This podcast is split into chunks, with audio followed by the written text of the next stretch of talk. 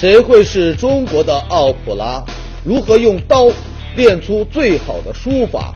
更多精彩尽在本期《杂志天下》。观众朋友，大家好，欢迎收看《杂志天下》，我是廖杰，和你一起来关注正在流行的话题。节目开始，杂志封面最新一期《南都周刊》封面话题是：谁是中国的奥普拉？奥普拉是美国著名的脱口秀主持人。不过，咱们今天要说的呢，不是他的主持的行当，而是读书。说在一九九六年的时候啊，奥普拉推出了一个电视读书会的节目，专门给观众啊来推荐书单。他推荐的每一本书，哪怕之前再怎么无人问津，都会蹭蹭蹭的窜上这个图书畅销榜的冠军，销量啊至少要增加六十万册。啊，真有一点点石成金啊！他掀起的那一股读书狂潮啊，在美国乃至全世界都是空前的，一度挽救了美国的出版业。奥普拉之后，欧美国家的读书热潮依然没有退去。你像股神巴菲特，人家不炒股的时候啊，大部分时间都在读书。还有啊，比尔盖茨晒出了他的书单。光二零一三年这一年，人家就读了一百三十九本书，你读了几本呢？还有，总统奥巴马呀，晒出他和家人买的书种类呢，多到惊人呢。名人们不光自己爱读书啊，也爱推荐书。你比如，英超曾推出一个阅读之星活动，就是让每一家足球俱乐部选出一位这个明星球员来向球迷啊推荐他的书单。还有今年，扎克伯格在脸书上建立了一个“书之年度”的主页，就是和网友啊来分享他正在读的书。他的书单影响力，哎，还真有点像当年的奥普拉。你像他推荐的第一本书《权力的终结》，不到三天就宣告售罄啊，从冷门书一下就变成了畅销书。而到了咱们这呢，名人推荐书。好像是一件蛮稀罕的事啊！这个名人们都在忙着干嘛呢？拍电影、做手机、卖耳机啊！名人们呢，他自个儿都不怎么爱读书啊，就更不要说什么推荐书了。那普通人呢？很多人十载寒窗熬出了头，除了驾考理论的课本，就没有碰过别的什么书了。尤其是在移动互联网发达的今天。碎片化阅读成了流行，哎呦，公交车上、地铁上、写字楼里，到处呢都是捏着手机在那刷朋友圈、刷微博的，偶尔被一个段子逗乐，哈哈大笑，转头啥都想不起来了。不过，败也互联网，是成也互联网，在互联网上，一些中国奥普拉的候选人那就开始摩拳擦掌了。咱举个例子啊，逻辑思维的那个罗振宇。圈粉五百多万，建立了一个专属的社群，致力于推荐高品质的书籍。还有财经作家吴晓波，定期呢在自己的这个公众号里啊，向百万粉丝来推送书单。他们那就是某种意义上中国的奥普拉。他们利用自己的这个影响力，让更多的人呢开始读书，开始呢读好书。我们回到这个封面。谁是中国的奥普拉？奥普拉们已经点亮了一盏盏阅读的灯，我们就希望啊，能有更多像他们这样的人，就像这个电影《一代宗师》说的那样，留一口气，点一盏灯，有灯就有人。好，接下来我们来说一说南京让道啊。前不久，在南京玄武湖隧道啊。发生了一起交通事故，这救护车赶到的时候呢，里面全是车，非常的拥挤。这医护人员一看，这下可好，堵死了啊！这个这个救不了了。可是让人没想到的是呢，看到救护车来，这隧道里的车辆啊，都主动靠边，迅速呢就让出了一条生命的通道。这事呢，就引发了人们的点赞呐。之后，南京交警确认了。让行车辆的信息，并表示将给这些车辆的司机啊，每人奖励五百块钱的加油卡，好吧？前阵子啊，网上盛传过一段德国车辆为救护车让行的视频，让人们是感慨不已。现如今，同样的一幕就在南京，就在我们的身边发生了。有人就兴奋地说：“看见没有，咱国人也是相当有素质的。”之前，在咱们国家的很多城市，让道难问题啊比较严重，还因此呢导致了一些悲剧。比如在北京，一名大爷被压成重伤。救护车送他去医院的路上，因为车辆不让道，不到三公里的路啊，那是足足走了四十多分钟啊。结果，医护人员只能眼睁睁的看着一个生命的逝去。南京的这一次，众多的司机迅速让道，表现出了一种难能可贵的道义，为人们给救护车让道又上了鲜活的一课。另外，南京交警。给这个让道司机奖励五百元加油卡，也让这事呢是持续的升温。五百块钱虽然不算多，但他对文明驾驶、主动让道的奖励的意义，他宣传的效应就胜过无数的说教。与此同时啊，我们也应该看到，解决让道难题，你不能光靠司机的个人自觉，还需要法律啊硬起来。不少国家早就有立法。要求所有车辆为救护车让道，否则呢将承担高额的罚款，甚至啊要追究刑事责任。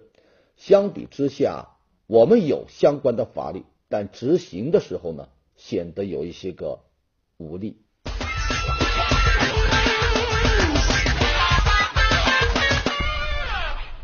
好，接下来我们来说一说天价过路赔偿费。这说的呢是四川简阳的一条路，叫石龙路啊。从今年八月起啊，这条路呢要开始修整了。几位交通这个管护人员在路口呢收起了过路赔偿费。这怎么个收法哈？说这个摩托车收五百，汽车呢收一千。如果你态度不好，就坐地涨价，一直涨到你服气为止。对此啊。这管护人员啊解释说，这条路由于施工不让通行，但很多车辆呢不听劝导，硬要闯，导致这路面损毁。收费的目的呢不是为了赔偿，而是为了警示这个司机。但多位司机啊反映说，这几位管护人员给人的感觉呢像是诱敌深入，挖坑给人跳。因为这个路口的提示标语啊设置的呢比较隐蔽，你一个不小心。就会把车开进去啊！现如今啊，所有的责任都被推到了这几位管护人员的身上，他们呢已经被辞退了。这条道路呢，从八月施工至今已经有三个月的时间，这些管护人员收了这么长时间的过路赔偿费，那施工单位难道一直不知情？如果不知，那是失职，施工单位该承担责任；如果知情，那就是纵容。或是呢有其他的利益牵扯，这就更要担责了。还有啊，当地交通部门也应该承担起一个监管的责任，对违法收取过路赔偿费，应该及时发现，依法严查，不要做最后知情的那个。总之，不管是施工方还是交管部门，都应该承担起相应的监管责任，让那些个通过走邪路来发买路财的人。无路可走。接下来，我们来关注一起这个虐童事件。最近啊，在河南焦作，多名家长呢反映啊，他们的孩子啊在幼儿园受到了针扎的虐待。据孩子们说呀，在班里啊，只要有孩子稍不听话，就会被老师呢拉到水房或者厕所用针扎，扎胳膊、扎大腿、扎背部。老师还会问疼不疼啊？如果说疼，老师就警告你回家别告诉家长啊。如果说不疼，那老师啊还继续扎呢。目前警方已经介入调查啊。据知情人士透露啊，涉事教师之前呢是被另外一家幼儿园辞退的，辞退的原因也是这个虐待幼儿。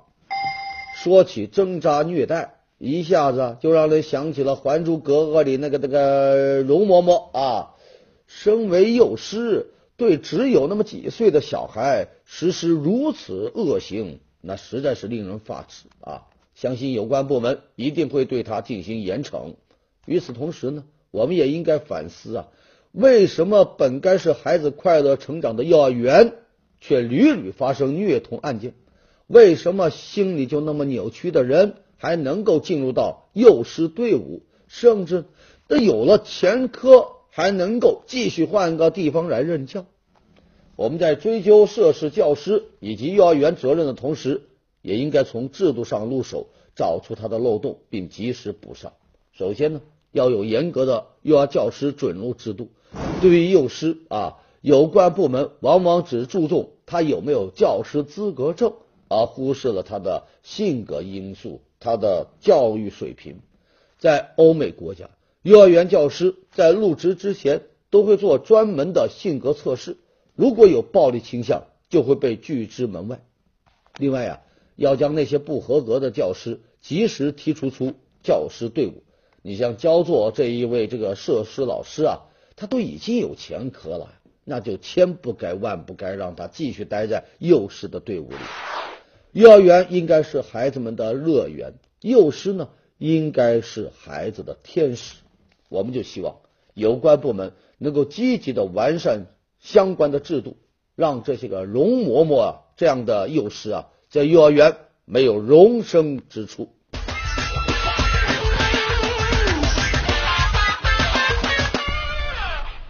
好，接下来进入到板块杂志。标题：财经国家周刊文章标题：为什么梵高是穷死的，而毕加索是富死的？梵高与毕加索啊，都是鼎鼎有名的天才画家，但您知道吗？他们人生的境遇却有着天壤之别。一个呢是穷死的，一个呢是富死的。你看啊，梵高生前那叫一个穷困潦倒啊，虽然他一生画了九百多幅油画。但呢，只卖出过一幅，得了四百法郎，就相当于现在人民币六千来块钱。去年，华谊老总王中军啊拍下了梵高的一幅画，花了六千多六千多万，而且呢是六千多万美元。你看吧，梵高画了一辈子，只赚了六千多，连供养他画画的弟弟都受不了，给他断供了。两个月后呢，贫困交加的梵高就自杀了，年仅三十七岁，真可谓是才比天高，命比纸薄啊！我们再来看一看老毕，这毕加索那叫一个多福多寿，有钱有名，那活了九十一岁呀，留下了七万多幅画，还有无数栋的豪宅和巨额的现金啊！这遗产呢，折合人民币有四百多亿。哎呦，那简直就是绘画界的都教授。那问题就来了呀，作为同时代的天才画家，两个人的才华一样的横溢，那为啥命运差别那么大呢？哎，杂志就分析了，说这个毕加索呀有一个才能，那是这个梵高啊拍着马也追不上的，那就是讲故事。他不仅是一个绘画天才，还是一个营销的天才，更是一个会讲故事的理财达人。每当毕加索要出售他的画作之前，都会先办一个画展，然后呢，召集大批熟识的这个这个画商啊来听他讲故事，讲这个作品的创作背景、创作的意图，还有这作品背后的传奇的经历、人生悲欢。本来它就是一幅好的作品，再赋予了一个令人回味的故事背景，那肯定就大卖了呀！您瞧瞧，老毕和老樊之间。就差了这一千零一个故事，那为什么梵高是穷死的，而毕加索是富死的呢？那就是因为梵高生前无法与他人来一个价值共享，而毕加索呢，他实现了品牌溢价。这叫什么呢？酒香也怕巷子深，画好也要会圈粉。好，接下来看最新一期的《博客天下》文章标题：踢球的小鲜肉鹿晗。作为一名备受粉丝宠爱的小鲜肉，鹿晗平时的打台方式啊，一般是这样的，对，就是图片上这样的。但您知道吗？看上去乖萌腼腆的斯文少年，其实啊，是一枚运动达人，是球场健将。人家跑步赢过奥运冠军，当然了，跑赢的呢是世界体操冠军李小鹏。此外，他还酷爱踢球，而且呢。绝对没有国足的恐韩症。你像去年和这个前年，鹿晗呢参加了韩国的偶像运动会，两次的开门进球啊都是由他包办的。如此神勇的表现，令到韩国粉丝赞叹不已。前国脚刘越呀就夸奖啊，说鹿晗跑位意识很强，注重和球员之间的配合和互动，令人印象深刻。范志毅呢更是表扬，说这个鹿晗在球场上就像加了特效一样。足球的评论员董路呢，呃，大家都知道那是出了名的毒舌呀。看了鹿晗的球赛视频啊，没有打瞌睡，也忍不住说点赞。嗯，有粉丝就调侃说。董路果然是董路啊，懂什么？懂这个鹿晗。作为人气小鲜肉，这个北京小伙子热爱足球，喜欢曼联，崇拜 C 罗。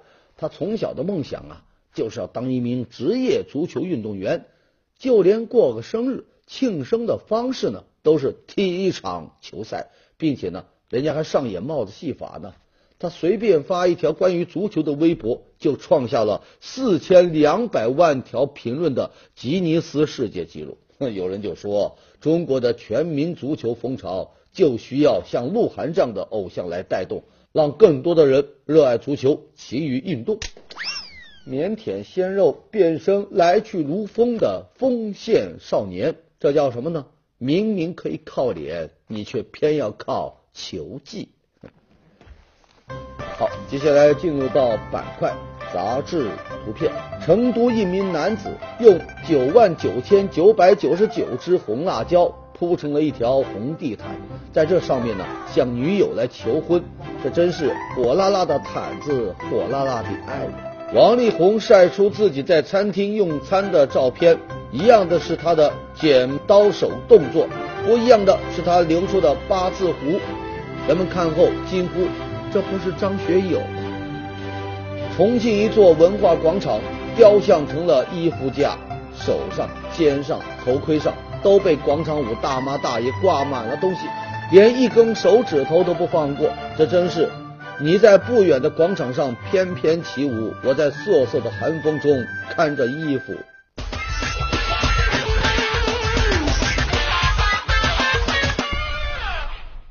好，欢迎回来。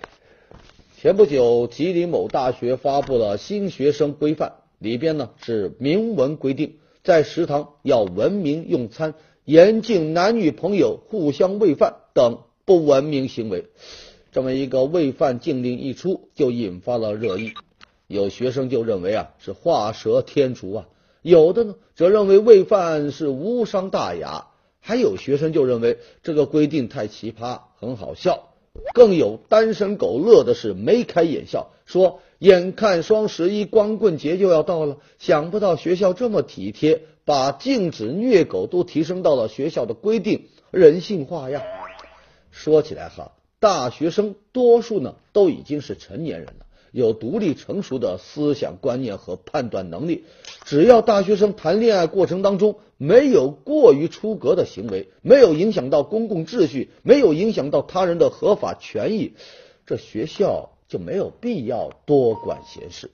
如果高校始终把大学生当做小孩子来进行家长式的管理，那对正常的恋爱行为这个严禁啊，那个不准呐。那也就不能怪大学生总是长不大，心理不成熟啊！你要回首近几年这个学校的新规，就不难发现，一些学校实在是有些啊规矩啊太多了。你比如啊，禁止学生这个电脑装游戏看电影，禁止寝室吃西瓜，禁止带蛋糕入校，还有学生宿舍床铺不许拉帘子。一日不出宿舍门要登记为住宿异常，还有啊，学生长胖一斤要罚款五十，等等，我们是看在眼里，笑在脸上，无语在心中啊！不禁想问，到底是学生有多么的不堪，竟然让学校如此的难堪？大学啊是高等教育的场所，何必搞得比幼儿园小朋友还难管理呢？你像吉林这大学。不光禁止喂饭，他还规定辅导员要与谈恋爱的男女同学进行一个单独谈话，坚决杜绝校园内的肢体接触。感情在这校园里碰都不能碰，不然就要带走谈话了啊！难怪有学生调侃呢，说你学生执子之手，我学校就将子拖走。那子曰：“我自己会走。”前不久，南京某大学一名大三的学生在参加一千米体测的时候啊，突然就倒地抽搐，抢救无效死亡，年轻的生命就此终结，不禁让人唏嘘。说起来哈，一千米跑其实也算不上强度特别大，那为什么会酿成这样的悲剧呢？有知情人呢就说了，这名猝死的学生啊，体型偏胖。很可能是由于平时呢缺乏锻炼，才导致这一次意外的发生。这个解释呢听起来好像蛮有道理，但学生体测猝死真的只是意外吗？咱们来看一看最近的这几年新闻啊。二零一四年九月，宁波某大学生在参加一千米跑步测试的时候呢猝死。二零一三年，湖北一名大二的学生在一千六百米测试的时候呢。突然晕厥，呼吸暂停，几经抢救才挽回了生命。还有，二零一二年十一月，光这一个月就发生了三起学生体测长跑猝死的事故。一次两次可以算是意外，但类似的悲剧接二连三的发生，就让人不禁想问：到底是哪里出了问题吗？可能个别学生体质呢确实太弱，太弱不禁风了。但咱。这个体测本身恐怕也应该考究考究啊。说起来哈，体测的初衷啊，是为了督促学生啊积极进行体育锻炼，增强体质。教育部门对此呢也是不可谓不重视，还特地把它跟这个这个学位证啊、毕业证啊给了挂钩。这一挂钩，的确是在学校和学生的脑子里啊上了一根弦啊，这体测是非过不可的。可问题在于啊，他要看的也只是你过还是没过，至于你跑了没跑，还那是天知地知，你知我不知。这也就是说，光凭这个测验对督促学生们锻炼，其实起不到太大的帮助。而一旦要测试了，要动起真格的了，很多体质偏弱的学生就扛不住了，反倒啊容易酿成悲剧。其实，在国外的学校也有类似的体质测试，可人家从锻炼到测试呢，都是比较认真的。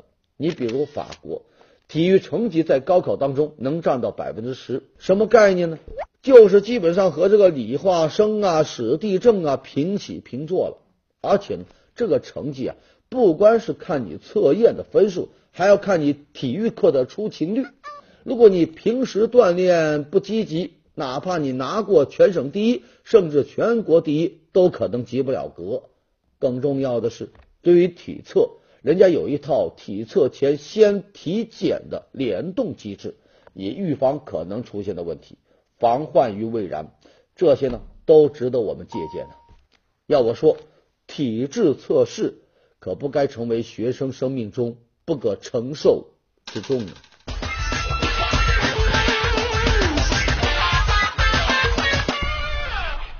接下来我们来说一道奇葩的小学数学题，怎么奇葩呢？我们先看这个题目啊，说这个小明今年八岁，爸爸的年龄呢是小明的三倍，爷爷的年龄呢是爸爸年龄的六倍多三岁。问爸爸、爷爷今年各多少岁？这个题目倒是不难，可你算出来之后就知道问题出在哪了。这道题的答案是。爸爸二十四岁，爷爷一百四十七岁，爷爷比爸爸大了一百二十三岁。你再往深里一推，你就发现小明啊八岁，爸爸二十四岁，也就是说，爸爸十六岁的时候就生下小明了。面对这么一道数学题，有人就感叹呐，生物老师看到后估计要哭了。而类似这样的数学题呢，还有不少。你像前一段时间。网上流传出某小学老师出的一道题，说小丽今年七岁，爷爷比小丽大四十八岁，妈妈比爷爷小三十六岁，请问妈妈多大了？答案是多大呢？妈妈十九岁，妈妈十九了，小丽七岁了，这不就意味着妈妈十二岁就生下小丽了吗？试问，面对这种情况，孩子们在答题之后该如何安放他们那一颗懵懂的小心脏呢？这些个数学题啊，看似是小事，可以一笑了之，但是呢，咱仔细这个追究起来啊，却又不像是小事。出现这些个奇葩数学题，显然是出题人呐太随意，太不负责任了。而小孩的心智不成熟啊，他们在经过这个认真的计算后，得出妈妈十二就生下小丽，爸爸十六就生下小明这样的答案，很可能就会认为这是正确的，这是常识，而这呢就会导致他们在认知上出现一些错误。设计数学题。不是公式用的准确就行了，算出来的答案也应该符合生活的常识啊！我们就但愿哈，咱某些老师出题之前多联系联系实际吧，你可别天马行空，随心所欲啊！接下来看最新一期的《南方人物周刊》，我们来介绍瑞词。第一个词，菜刀书法。说这个重庆呢，有一哥们是个九零后的大厨，哎，有一天呢，他脑洞大开，觉得菜刀光拿来做菜啊，看不出水平，要是用菜刀来写字，那就牛了。于是呢，为了达到这么个标准，这师傅就开启了练刀模式啊，不叫练字模式，每天挥刀八小时用来练字，那是磨刀霍霍向宣纸啊。还总结了一套这个诀窍。首先，力气呢不能够太大，要不然呢刀会划破宣纸；但气势呢它又不能太小，要不然呢又达不到力透纸背、这个纸不破的效果。为了练习这个刀工啊，他每天用豆腐来雕这个牡丹花，最后啊，终于神功大成，开创了一种新的字体。您看这竹字，有意境吧？刀的书法，想不到欧阳询的书法境界，银钩铁画被这师傅用菜刀给练成了。这叫功夫再高也怕菜刀。下个瑞词，肯借钱排行榜，谁最肯借钱呢？我们来看看这个由多家金融机构联合发布的肯借钱排行榜。这个排行榜就说呀，一万块以下的肯借钱的居民当中。昆明、武汉、郑州那是排在前三名，人家大方；而一万块钱以上的肯借钱居民当中，成都、上海、南京位居前三甲，人家有钱。除了地域啊，这肯不肯借钱还跟婚姻啊、体重啊、学历啊、星座呀这些个因素啊有关系。你比如单身人士呢最慷慨啊，七成的单身都说呀愿意借钱给别人啊。至于这个体重，你看调查显示啊，体重越重的、越胖的，在借钱的意愿上啊就越弱。也就是说呀，越瘦的人反倒越大方。再说一说这个学历，硕士呢及博士呢，他最愿意啊借人钱啊。再说一说这个星座，最爱借钱的星座呢，说是天秤座啊，而最抠门的呢是双子座啊，谁信呢？最后这个排行榜啊总结。说最肯借钱的就是昆明具有高学历的天秤座的单身的男瘦子。好的，感谢收看《杂志天下》，读杂志观天下，杂志话题多。咱明天中午接着说。节目最后是天下言论。